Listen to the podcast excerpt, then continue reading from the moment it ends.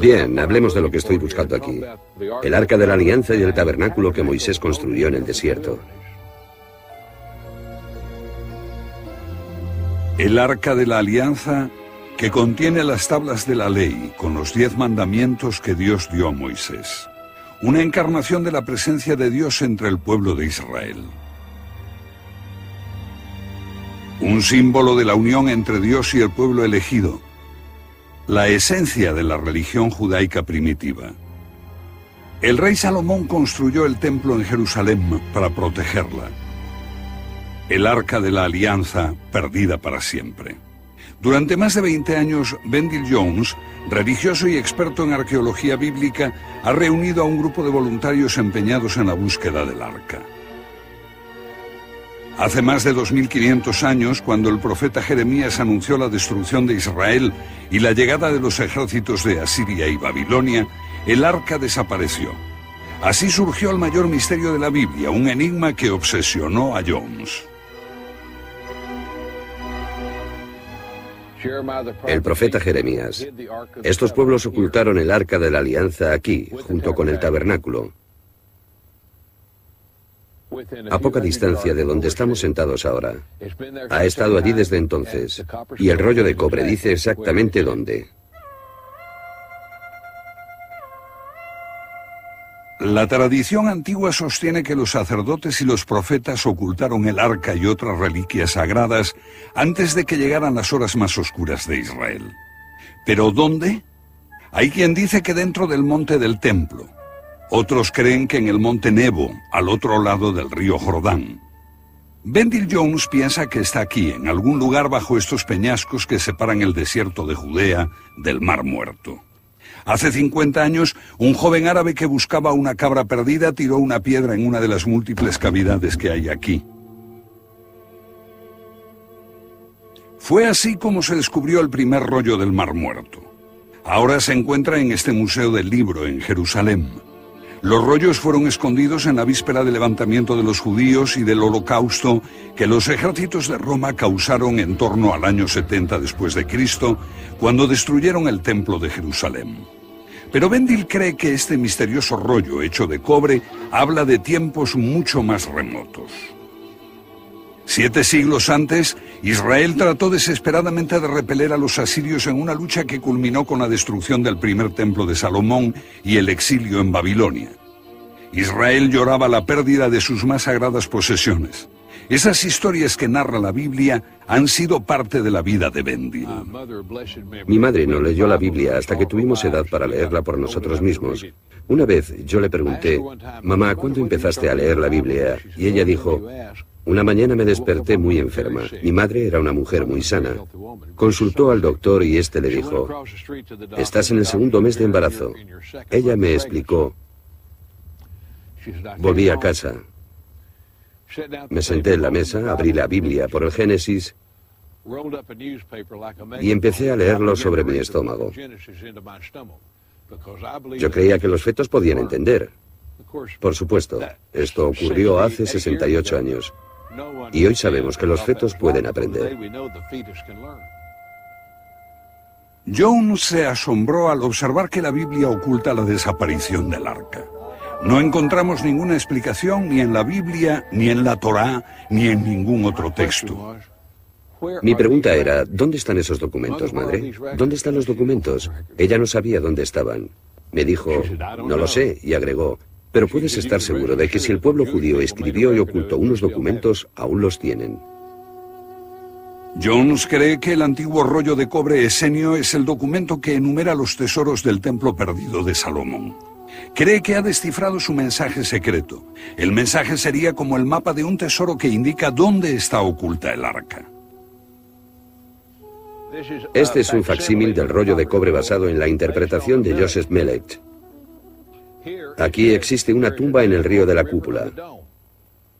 Ahora, si observamos este cauce, sube y en el extremo se ve esa cúpula. De modo que la palabra kipá es una cúpula. Naala Kipá, el río de la cúpula. De modo que tenemos el río de la cúpula, tenemos el hueco de la columna, las dos entradas con el agujero en la parte superior. La descripción geográfica de donde estamos nosotros en este mismo momento coincide con lo que está descrito en el rollo. Este rollo se escribió como el mapa de un tesoro y hay una codificación. Yo no voy a revelarlo ahora, es un secreto. No me importa divulgarlo después de haber utilizado el rollo y haber publicado un libro con este descubrimiento. Jones ha pasado decenas de años buscando el arca, investigando estas cavernas del Mar Muerto. Una búsqueda observada con escepticismo por los eruditos y las autoridades. Teddy Kollek, exalcalde de Jerusalén. El gran descubrimiento serían los tesoros del templo, pero no creo que exista ni siquiera la mínima posibilidad de encontrarlos jamás. Pero ese escepticismo oficial no desanimó a Jones, que poco a poco fue teniendo éxito en su búsqueda. A principios de la década de los 90 se encontró este recipiente que, según cree Jones, contenía aceites de unción ritual y después se hallaron inciensos preciosos. Eran parte de los tesoros ocultos del templo. Jones ha estado explorando las antiguas grutas de Qumran durante un cuarto de siglo, buscando los objetos sagrados del segundo templo y también el tesoro arqueológico más apreciado de todos los tiempos, el Arca de la Alianza que contiene los diez mandamientos. Se cree que las aventuras arqueológicas de Bendil Jones sirvieron de inspiración para la película de Spielberg En busca del Arca perdida. Esa película es una broma en comparación con lo que estamos haciendo aquí. Este erudito cree que su equipo está más cerca que nunca de realizar un importante descubrimiento arqueológico. Sin embargo, la alegría general no es compartida por las autoridades de Israel. Esperaba que ellos dijeran felicitaciones, en cambio me quitaron el permiso. No estamos violando ninguna ley. Señor Jones, ahora quite su coche. Lo confirmé con su departamento. Sé cuáles son sus límites. Está fuera de su jurisdicción.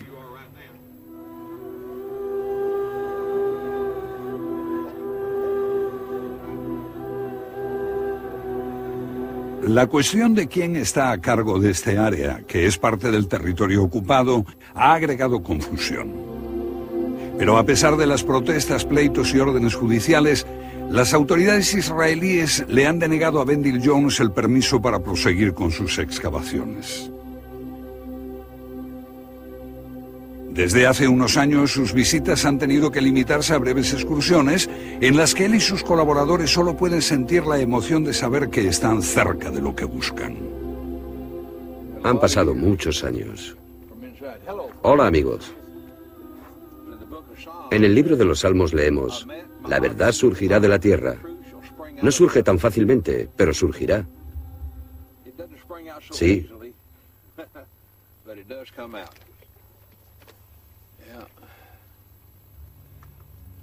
Hay mucha sangre, sudor y lágrimas en estas cuevas. John se refiere a muchos momentos en que él y su gente se enfrentaron al peligro, pero también a la historia. Sufrieron un gran terremoto aquí en el año 747 y muchas de esas cuevas se hundieron. Los techos se desplomaron. Muchas veces crujieron sus improvisadas columnas y sus ruinosos cimientos mientras rugía la tierra.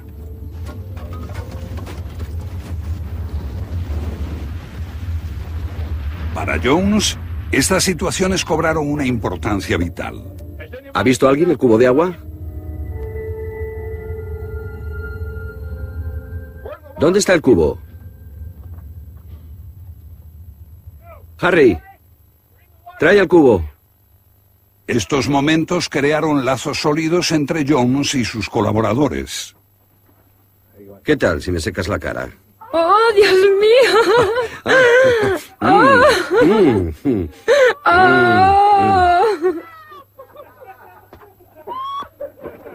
No lo tengo nada claro ahora. Es como una familia. No puedes vivir aquí en las trincheras o en las tiendas sin crear un vínculo especial.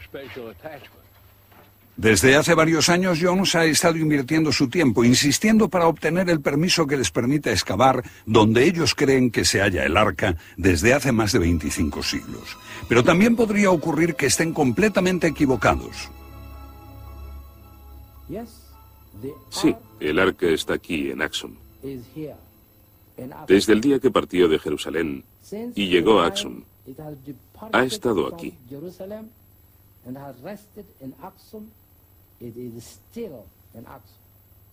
¿Usted lo cree? Sinceramente lo creo. No solo yo, sino todos los creyentes de la Iglesia Ortodoxa de Etiopía.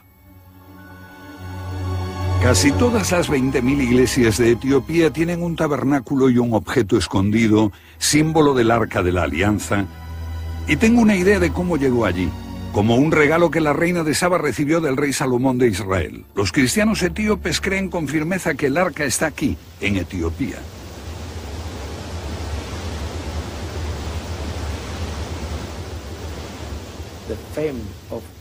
La fama del rey Salomón llegó a oídos de la famosa reina de Saba en Etiopía.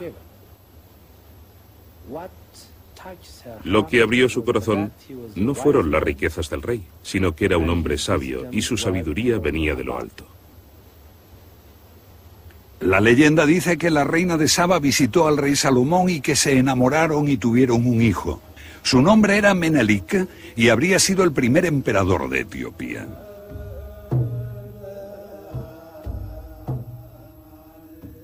Y el rey Salomón amaba tanto a este hijo que le permitió tener la más sagrada posesión de Israel, el arca de la alianza. Así fue como la más sagrada de las reliquias, el símbolo de la unión entre Dios y su pueblo elegido, con Menelik, pasó de Israel a Etiopía. ¿Puede imaginarse al hombre más sabio de la tierra construyendo un magnífico templo en Jerusalén para albergar el arca de la alianza y después dárselo a su hijo para que la reina de Saba lo tuviera custodiado en una choza de paja? No tiene sentido. Fuera de Etiopía, esta leyenda nunca tuvo credibilidad. La Biblia no deja dudas de que el arca estuvo en el templo de Jerusalén durante siglos después de Salomón. Menelik, si es que existió, simplemente no pudo llevar el arca a Etiopía. Sin embargo, la creencia de que el arca está en Etiopía está muy arraigada en la religión de ese país.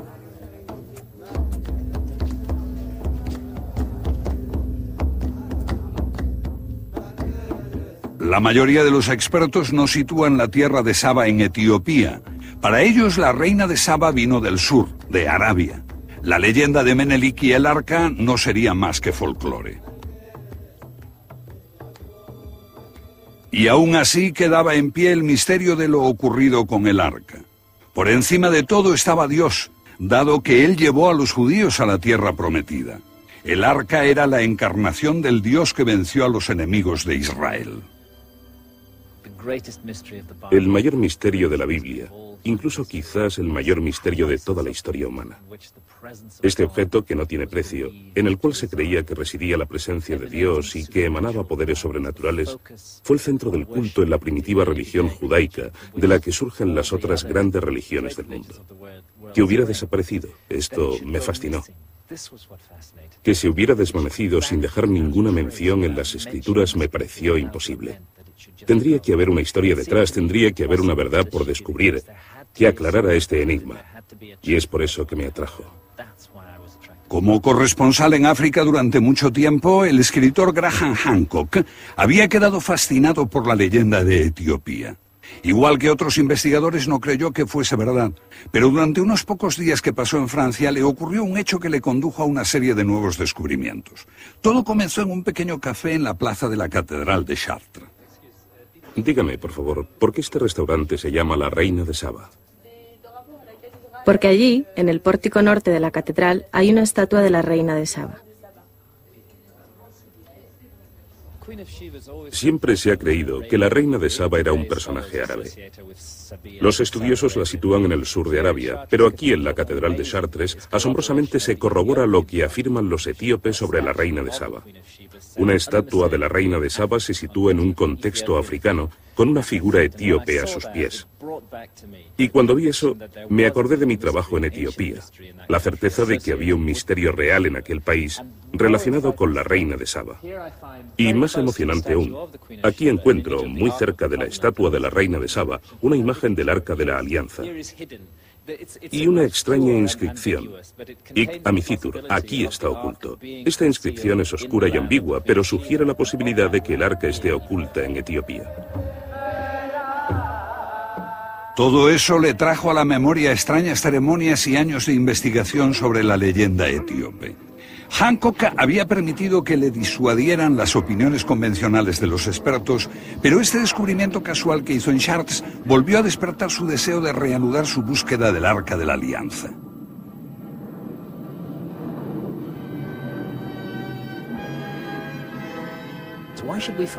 ¿Por qué debería encontrar este eco de la tradición etíope en una iglesia cristiana en el norte de Europa de 12 siglos de antigüedad. Me pareció sumamente complejo. Por lo menos, aquellos que construyeron el pórtico norte de la Catedral de Chartres habían tenido contacto con Etiopía. Y eso les impresionó tanto como para recogerlo en la construcción de esas esculturas.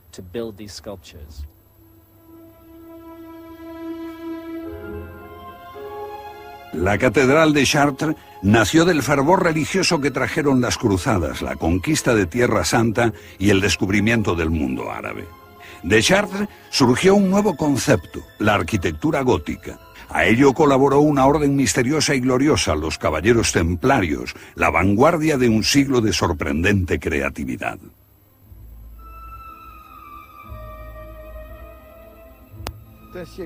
Fue un tiempo rico, una era creativa, una era audaz. No olvidemos que es un siglo en el que, por ejemplo, se redescubre la cartografía y la ruta a Jerusalén aparece cartografiada en los planisferios. Como dijo el profesor Bernard de Chartres, si ahora gozamos de conocimientos, no debemos olvidar que no somos más que enanos montados en los hombros de gigantes. El anhelo secreto de aquella era está expresado en un libro que describe una búsqueda de lo desconocido, el Parsifal y la búsqueda del Santo Grial de Wolfram von Eschenbach.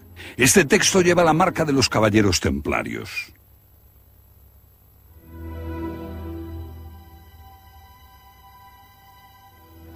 Prácticamente es bajo la perspectiva de los templarios que fue concebida y escrita la búsqueda del grial por parte de Parsifal.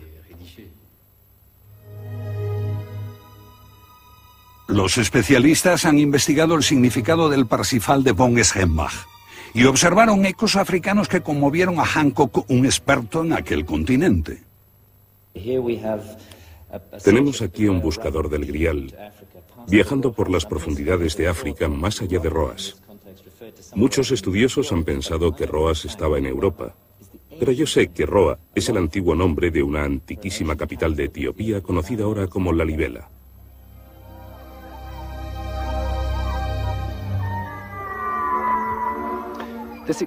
Este descubrimiento en Wolfram von Eschenbach me hizo reparar en un misterio que me había obsesionado unos años antes. Las iglesias de piedra labrada de Lalibela están talladas en rocas de gran tamaño, concebidas por un maestro arquitecto. Según las leyendas, fueron construidas por hombres blancos. ¿Esos hombres podían haber sido templarios?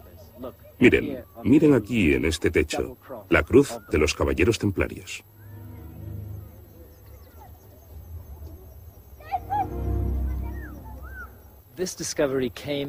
Este descubrimiento fue una revelación para mí. Me sitúo en Jerusalén, Allí en el siglo XII los templarios comenzaron su búsqueda del misterio central de la Alta Edad Media. Para algunos era el Santo Grial.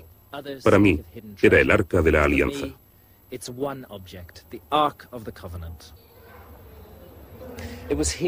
Fue aquí, en Jerusalén, en el siglo XII, donde los caballeros templarios tenían su cuartel general. Estaban instalados justo detrás de mí en la mezquita de Al-Aqsa, que ellos convirtieron en su cuartel. Y construyeron este pórtico que añadieron a la mezquita. En este pórtico podemos ver los primeros rasgos del florecimiento de la arquitectura gótica, que alcanzó su completa realización en la Catedral de Chartres diseñada, creada por los templarios, una revolución del pensamiento humano.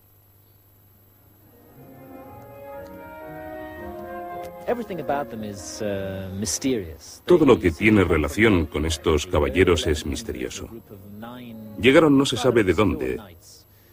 A comienzos del siglo XI, un grupo de nueve caballeros se dirigen a Jerusalén. Consiguen establecerse en el monte del templo. Asumen un control total del monte del templo y no permiten entrar allí a nadie. Están buscando el arca.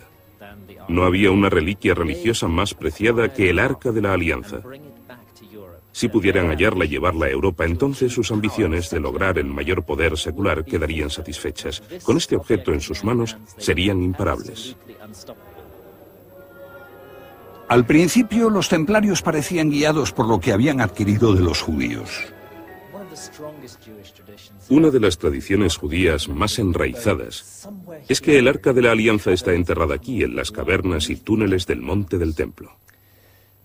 El monte del templo, durante siglos, ha sido un campo de batalla. Es imposible realizar trabajos arqueológicos allí. Pero en el tiempo de las cruzadas, cuando los templarios ocupaban el monte del templo, aprovecharon para cavar debajo del monte, en busca del arca de la alianza, supongo yo. Pero de pronto sucedió algo. Se detuvieron. Como si se hubiesen enterado de algo nuevo. La Iglesia de Etiopía ha mantenido siempre un monasterio en Jerusalén.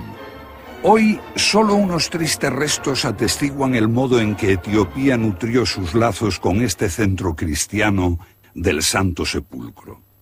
Durante muchos siglos sin interrupción, un pequeño grupo de monjes visitaba tierras musulmanas desconocidas para romper el aislamiento de Etiopía, pero las iglesias más poderosas fueron expulsándolos de sus santuarios. Ahora los monjes se amontonan dentro de unas cuevas convertidas en una iglesia por los cruzados frente a un constante desfile de peregrinos. La vía dolorosa conduce hasta una de sus capillas que aún existe. Los servicios se celebran bajo los empujones de los turistas y el objetivo de las cámaras fotográficas. Todo lo que estos monjes pueden hacer es lamentar la pérdida de un pasado glorioso.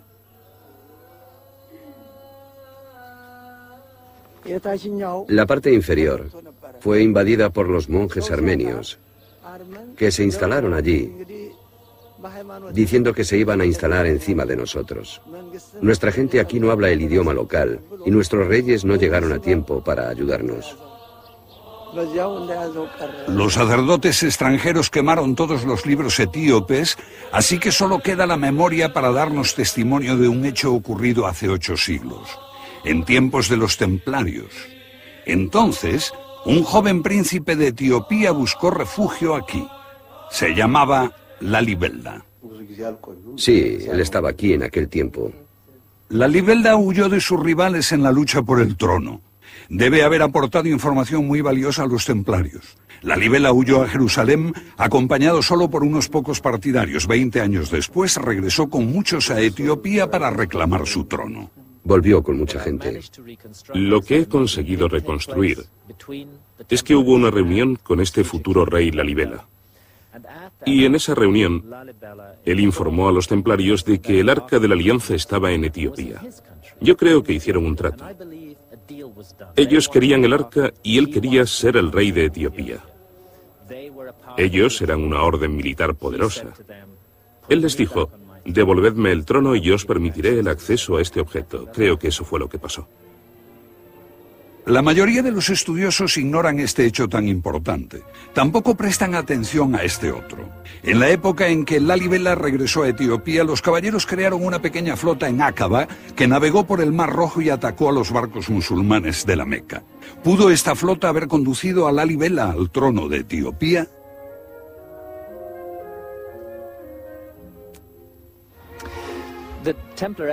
La evidencia templaria jugó un papel crucial en mi propia búsqueda. Me hizo confiar en que había mucho más de cierto de lo que los especialistas estaban dispuestos a admitir en la tradición según la cual los etíopes poseían el arca. Pero yo me enfrentaba a un problema real. La historia de Menelik trayendo el arca de la alianza a Etiopía no podía ser verdad. Por lo tanto, si el arca había llegado a Etiopía, lo que yo necesitaba era descubrir cómo. Tenía que haber una explicación. Y así fue como me puse a investigar.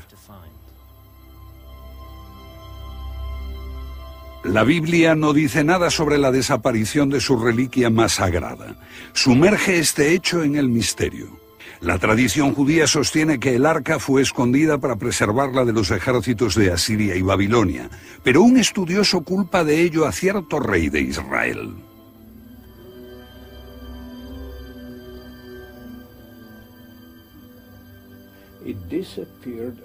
Desapareció durante el tiempo de Manasé, que fue un capítulo excepcional en la historia del primer periodo del templo. Manasé era un gobernante pagano. Él introdujo en el templo una imagen de Asera, que es una deidad cananita, una imagen, un ídolo, ambas la imagen de Asera y el arca no podían estar juntas. Era un problema. Los sacerdotes de Jerusalén no permitirían tal cosa, ni los profetas, ni la gente en general. Los textos destacan que Manasé derramó mucha sangre, tanta que inundó Jerusalén de sangre inocente. Sangre inocente es un modo de aludir a la sangre de los profetas. Al aparecer los profetas populares, que trataron de defender la antigua religión de los judíos. Ahora bien, eso está sugerido en tres o cuatro palabras como mucho.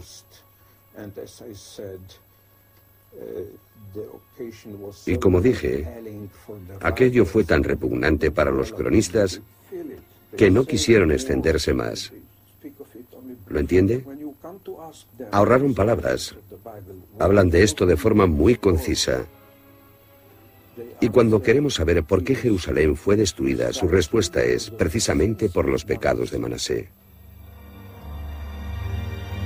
En los años posteriores a Manasé, el profeta Jeremías lamenta la pérdida del arca y el próximo final de Israel. Y poco después llegan los ejércitos de Asiria y Babilonia.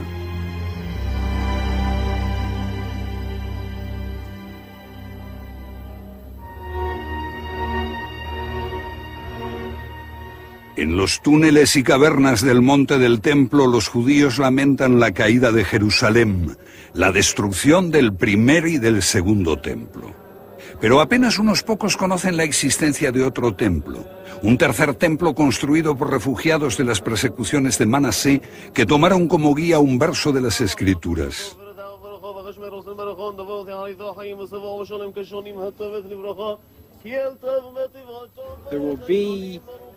Habrá un altar para el Señor en mitad de la tierra de Egipto y un pilar cerca de su frontera. Y tomando de guía este versículo bíblico, en los tiempos en que Manasé paganizó el templo de Jerusalén, un grupo de sacerdotes huyó a Egipto y allí construyeron un templo sustitutivo en Elefantina.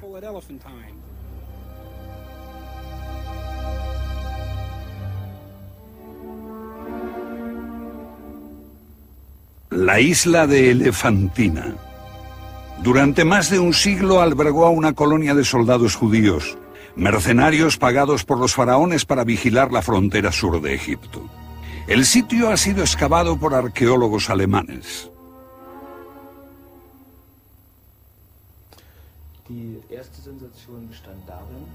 La primera revelación fue que en torno a finales del siglo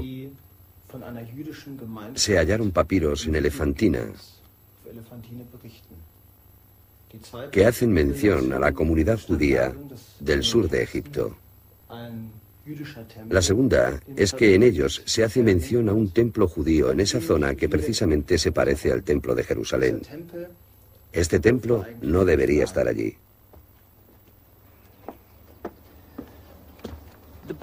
La mejor apuesta para la ubicación del templo judío es que esté exactamente allí, bajo esa grava de miles de años. Lo que estamos viendo son los restos del templo de Junum, depositados encima del templo judío. Aquí, muy cerca, vemos las habitaciones de la colonia militar judía, que se extendía hasta el borde de la ladera de la colina. Este templo es un enigma teológico. En aquel periodo, que fue una época de línea religiosa extremadamente dura, no había ningún otro templo judío en el mundo aparte del de Jerusalén. El concepto total de judaísmo se concentraba en el templo y en el arca. Por lo tanto, solo resulta comprensible que se construyera otro templo con la única finalidad de albergar el arca. Y eso es exactamente lo que yo creo que sucedió. En su opinión, ¿cuánto tiempo permaneció el arca aquí? El arca estuvo aquí desde el 650 a.C., el tiempo de Manase, hasta el 410 a.C., cuando este templo judío de Elefantina fue destruido completamente. Egipto estaba bajo el yugo extranjero. Los sacerdotes judíos y los mercenarios están ahora al servicio del rey de reyes de Persia y son odiados por los egipcios. En Elefantina se venera a Khnum, un dios con cabeza de carnero. Solo a un tiro de piedra desde donde los egipcios rinden culto a esta momia de carnero, los judíos adoran a su dios Yahvé con ofrendas de toros y carneros sacrificados, inflamando de ira a los sacerdotes egipcios. Cuando Egipto se rebela contra el dominio persa, aprovechan la oportunidad. El templo judío es destruido y los hebreos de Elefantina deben huir para ponerse a salvo. Su única vía es hacia el sur, no al norte hacia Israel. Allí les bloquea el paso un Egipto hostil. Pero por otra parte, un regreso feliz a Israel no duraría mucho, porque Israel había cambiado de una manera dramática. Creo que la fe judía, basada en Jerusalén, había evolucionado durante los siglos en que el arca estuvo ausente de la ciudad santa. Tenemos que recordar que el arca fue llevada fuera de Jerusalén durante el periodo del primer templo y conducida a Elefantina en el 650 a.C., evidentemente según la manera en la que yo reconstruyo los hechos. Lo que sucedió después de eso, 70 años más tarde, fue que el primer templo de Jerusalén fue destruido por Nabucodonosor y los judíos expulsados al exilio en Babilonia. Allí comenzaron a venerar a una deidad incorpórea, una deidad que no tenía presencia física, que estaba en todas partes, omnipotente, omnipresente y omnisapiente durante este periodo de exilio en Babilonia, la religión judía evolucionó hacia el tipo de religión que es hoy en día. Y creo que solo en Elefantina, donde el arca permaneció, se mantuvo la antigua forma de religión judía. Por eso, si el arca hubiera regresado a Jerusalén en esa época, en el 410 a.C., podrían haberse creado conflictos entre el clero de Jerusalén y el clero establecido aquí. De modo que todo indica un viaje hacia el sur.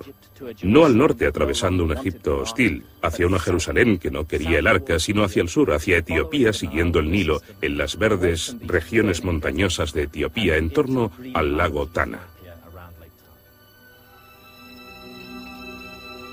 El sagrado lago Tana en las montañas centrales de Etiopía. Alrededor del año 400 a.C., los judíos que estaban refugiados en Egipto llegan aquí al corazón de África. Quizá para juntarse con otros judíos que llegaron siglos antes en compañía de Menelik, el legendario hijo de Salomón y la reina de Saba. En el lago Tana hay una pequeña isla, Tana Kirkos.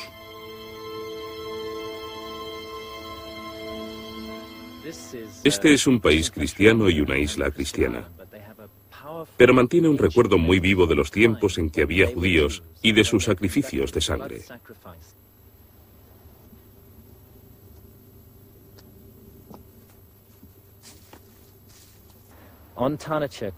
En Tanachircos me dijeron que el arca de la alianza permaneció allí durante 800 años. Cuando fue traída a Etiopía, se llevó a esa isla por motivos de seguridad. Este había sido el centro de veneración para un pueblo que en aquel tiempo era enteramente judío. Y permaneció allí durante 800 años como centro de veneración.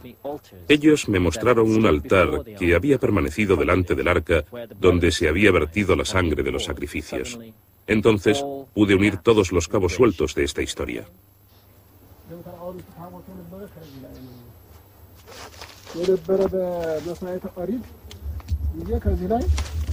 ከዚህ ላይ ደሙ ይኳታል፣ ስጋው በዚህ ይወራረዳል። ከዚህ ላይ ህዝቡ በዚህ ይሰበሰባሉ። እየተረጩ ቁርባኑ ያነበረ El arca permaneció ante esas piedras sacrificiales. La forma en que se producía el derramamiento de la sangre que relatan los etíopes coincide exactamente con las tradiciones del Antiguo Testamento. Así está descrito en la Mishnah y es bastante inconcebible que este monje cristiano en esta isla haya leído alguna vez la Mishnah, de modo que él nos está transmitiendo una tradición muy pura sobre los sacrificios de sangre de los judíos ante el arca de la alianza, en presencia del arca en esta misma isla.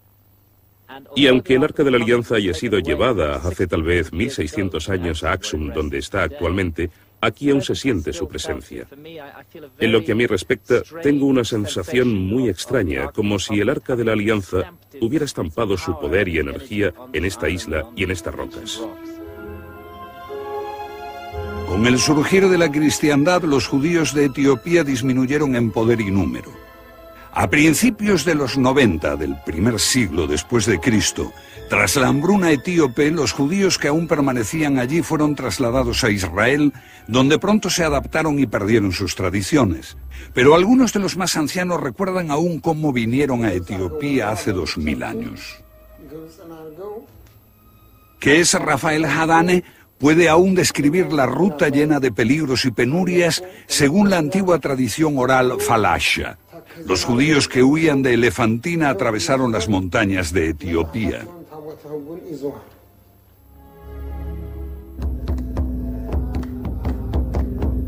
Siglos más tarde, la cristiandad pone fin a la veneración del arca por parte de los judíos en Tanakirkos.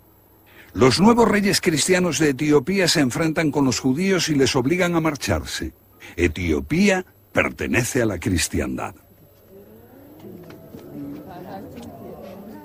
Y en ninguna parte la victoria del cristianismo está tan clara como aquí. Un pueblo de iglesias sagradas diferentes unas de otras se construyó en Etiopía. Por dentro, a veces recuerdan a una iglesia de la Europa medieval.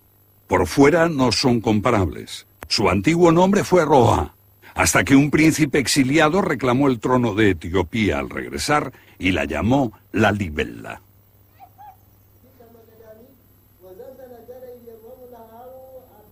Las piedras de las iglesias se desplazaron y entonces las construcciones se desprendieron de la roca. En una explanada, un sacerdote recita una oración por los cadáveres de aquellos que comieron el pan de la Sagrada Comunión.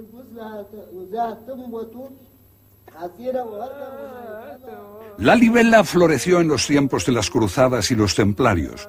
Más tarde, los viajeros portugueses nos hablan de leyendas sobre gente blanca que ayudaba a construir iglesias. Esta iglesia está dedicada a la Virgen María y no es un accidente porque la Virgen María fue una figura de gran significación para los templarios. Y esta iglesia fue construida por estos monjes guerreros y está llena de recuerdos de los templarios. Miren aquí, encontramos la cruz de los templarios. Por aquí arriba, situada en una estrella de David, conocida también como sello de Salomón, y hay una perfecta cruz templaria pintada en rojo como las cruces de los templarios fueron pintadas hace 800 años. Todo el lugar está lleno de vestigios de aquellos días. Y si venimos hacia aquí encontramos algo bastante extraordinario. Si no me equivoco, lo que vemos es una imagen de la mezquita de Al-Aqsa en Jerusalén. Y extrañamente, espectacularmente, tiene cruces en sus cúpulas. Hubo solo un periodo en la historia en que Al-Aqsa estuvo decorada con cruces, y ese fue el periodo en que la ocuparon los templarios en el siglo XII. Si esta evidencia puede ser refutada, la siguiente no. La leyenda dice que Jesucristo mismo se apareció para instruir al rey de la Libella sobre cómo construir la iglesia. Jesús se habría apoyado contra este pilar y por eso está cubierto, resguardándolo para siempre de las miradas de los curiosos. ¿Podría verlo? Nadie está autorizado a verlo. Por lo menos podría decirnos lo que está escrito detrás de la tela. Dice Sador, Alidor, Danat, Avera, Rodas. Y estos son los nombres de Dios. Sador, Rodas. Las palabras Sator, rotas, eran de especial significación para los templarios. Forman un anagrama porque se lee tanto al revés como al derecho, y nosotros hemos encontrado esas mismas palabras en una importante propiedad del temple en Gisors, Francia. Las palabras exactas del criptograma templario son Sator Sador, Arepo Alido, Tenet Danat, Ópera Avera, Rotas Rodas. Todas las palabras pueden invertirse, leerse hacia adelante y hacia atrás horizontal y verticalmente. Las palabras de Tenet forman una cruz con un significado en latín y reordenadas, las letras forman las palabras latinas Paternoster, Padre Nuestro, con una A y una O sobrantes, Alfa y Omega, los nombres de Dios sin duda.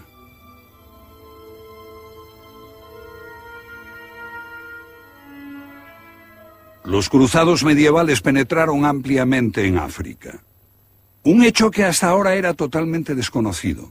Aún quedan vestigios de los calabozos de un castillo que se ven desde Axum, la ciudad de la Sagrada Arca de la Alianza.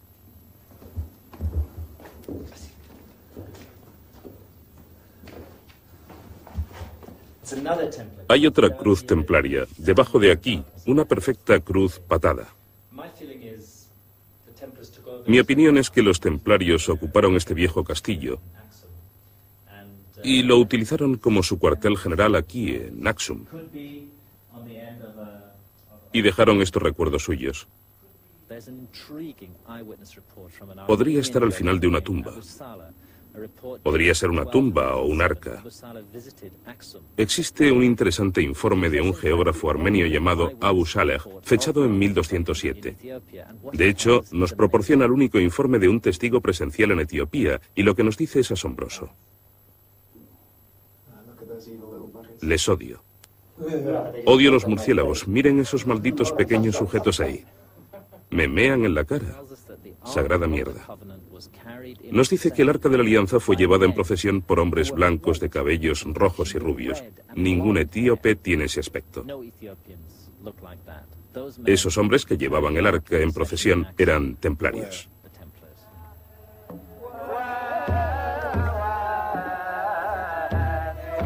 Hace 800 años vinieron por esto, la gran ceremonia de Timkat. Fue un día de enero cuando en la sagrada Axum una multitud esperaba la llegada del arca. Asistir a la ceremonia de Tinkat en Axum es como hacer un viaje a través del tiempo. La danza de David ante el arca de la alianza que se describe con detalle en el Antiguo Testamento se escenifica en la vida real. El cántico antifonal, voces fugaces hacia adelante y hacia atrás, todo esto nos sumerge en el mundo del Antiguo Testamento. Antiguos símbolos de un imperio que una vez gobernó en Etiopía y más allá. Y trajo el arca aquí desde Tanakirkos, donde permaneció hasta el tiempo del nacimiento de la cristiandad. Nadie ha visto o tocado jamás el arca en Axum. Ni siquiera los patriarcas tuvieron jamás el derecho de penetrar en el Santa Santorum y vemos lo que realmente ocurre allí. Igual que con los antiguos judíos, ese derecho lo tiene un solo hombre, el guardián del arca. Hay un sacerdote designado para ello de generación en generación. Yo, que soy el patriarca, o mis predecesores que fueron patriarcas, no tenemos derecho a contrariar el mandamiento de Dios. ¿Cómo es designado ese sacerdote? Por su dedicación, sumisión a Dios, sencillez. Aquel a quien Dios elige es el guardián del arca.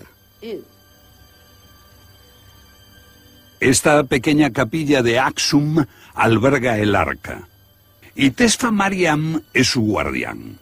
El único hombre que está autorizado a mirarla y tocarla y está condenado a estar siempre cerca de ella sin separarse jamás, siguiendo los pasos de Moisés y de Aarón, Tesfa Marian siente un temor reverencial por el arca que ha de guardar. Sí, porque está escrito cómo debemos orar y comportarnos, para que Dios juzgue nuestra conducta. Y eso era antes de llegar a Etiopía, en los tiempos en que el arca estaba al cuidado de Moisés.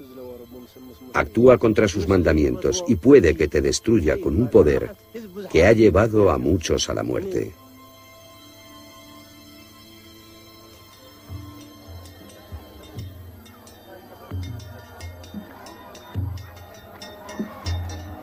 En el festival de Timkat, 20.000 réplicas procedentes de cada una de las iglesias de Etiopía simbolizando el arca son llevadas en procesión. Pero aquí, en Axum, se cree que un cofrecito envuelto en un costoso velo es el arca auténtica. Tesfa Mariam no está entre los sacerdotes participantes.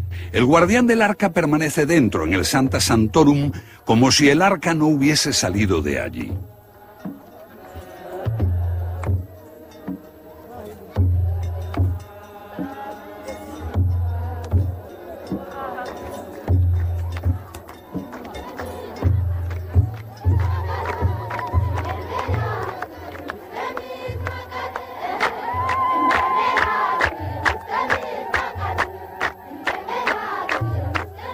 Velas encendidas encima de un trozo de madera se ponen en el agua.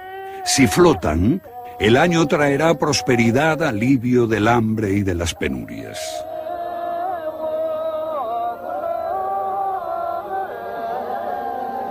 Miles de ellas rodean este estanque conocido como el baño de la reina de Saba. Cuando un sacerdote bendice el agua hay un momento mágico durante el cual se hace el silencio y surge una multitud de palomas venidas de no se sabe dónde que rodean las aguas.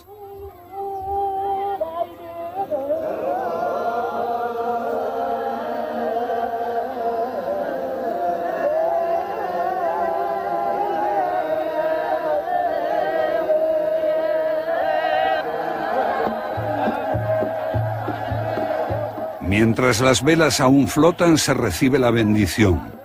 Durante unos minutos preciosos el agua se considera sagrada y la multitud se adelanta para recogerla mientras los niños desafían las órdenes de los sacerdotes que no permiten nadar allí.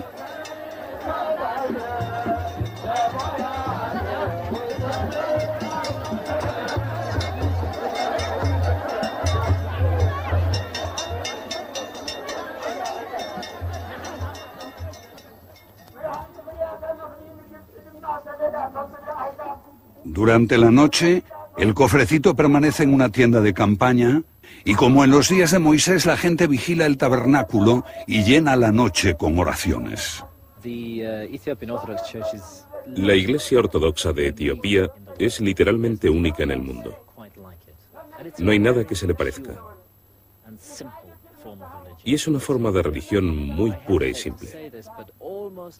Dudo en decirlo, pero hay algo de paganismo en esta reversión del culto al arca de la alianza. Paganismo, pero lleno de una ardiente creencia en Dios y en la presencia de Dios, traído aquí por el arca de la alianza.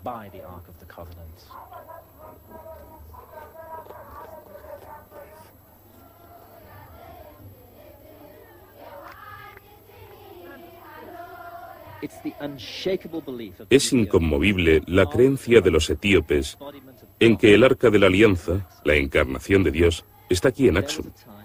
Hubo un tiempo en que deseché esta idea, como tantos otros en Occidente. Pero un pequeño incidente durante unas vacaciones en Chartres me llevó a hacer una serie de descubrimientos que ahora me convencen de que lo que afirman los etíopes es cierto y que el arca sobrevivió aquí durante muchos siglos de tumultos. Una cosa es cierta. El arca no es este cofrecito envuelto en velos que ahora es transportado de regreso al santuario. Eso es solo una réplica. Debe serlo porque Tesfa Mariam, el guardián del arca, nunca participa en la procesión. Él permanece todo el tiempo en la capilla, custodiando lo que realmente está detrás. La reliquia más santa de la antigüedad. Su sagrado deber es protegerla y jamás separarse de ella. Nunca sabré con certeza si es el auténtico arca. Nadie lo sabrá. Solo él lo sabe. El guardián del arca, custodio de un misterio que debe permanecer oculto. En lo que a mí respecta, ya no tengo ninguna necesidad de desvelar este misterio. Sé que el arca está oculta, en este o en otro lugar. En Etiopía, o en el monte del templo de Jerusalén, o en las grutas del Mar Muerto. ¿Está esperando el arca en algún lugar a alguien que asuma la búsqueda como su auténtico destino? Yo creo en el destino. Sí.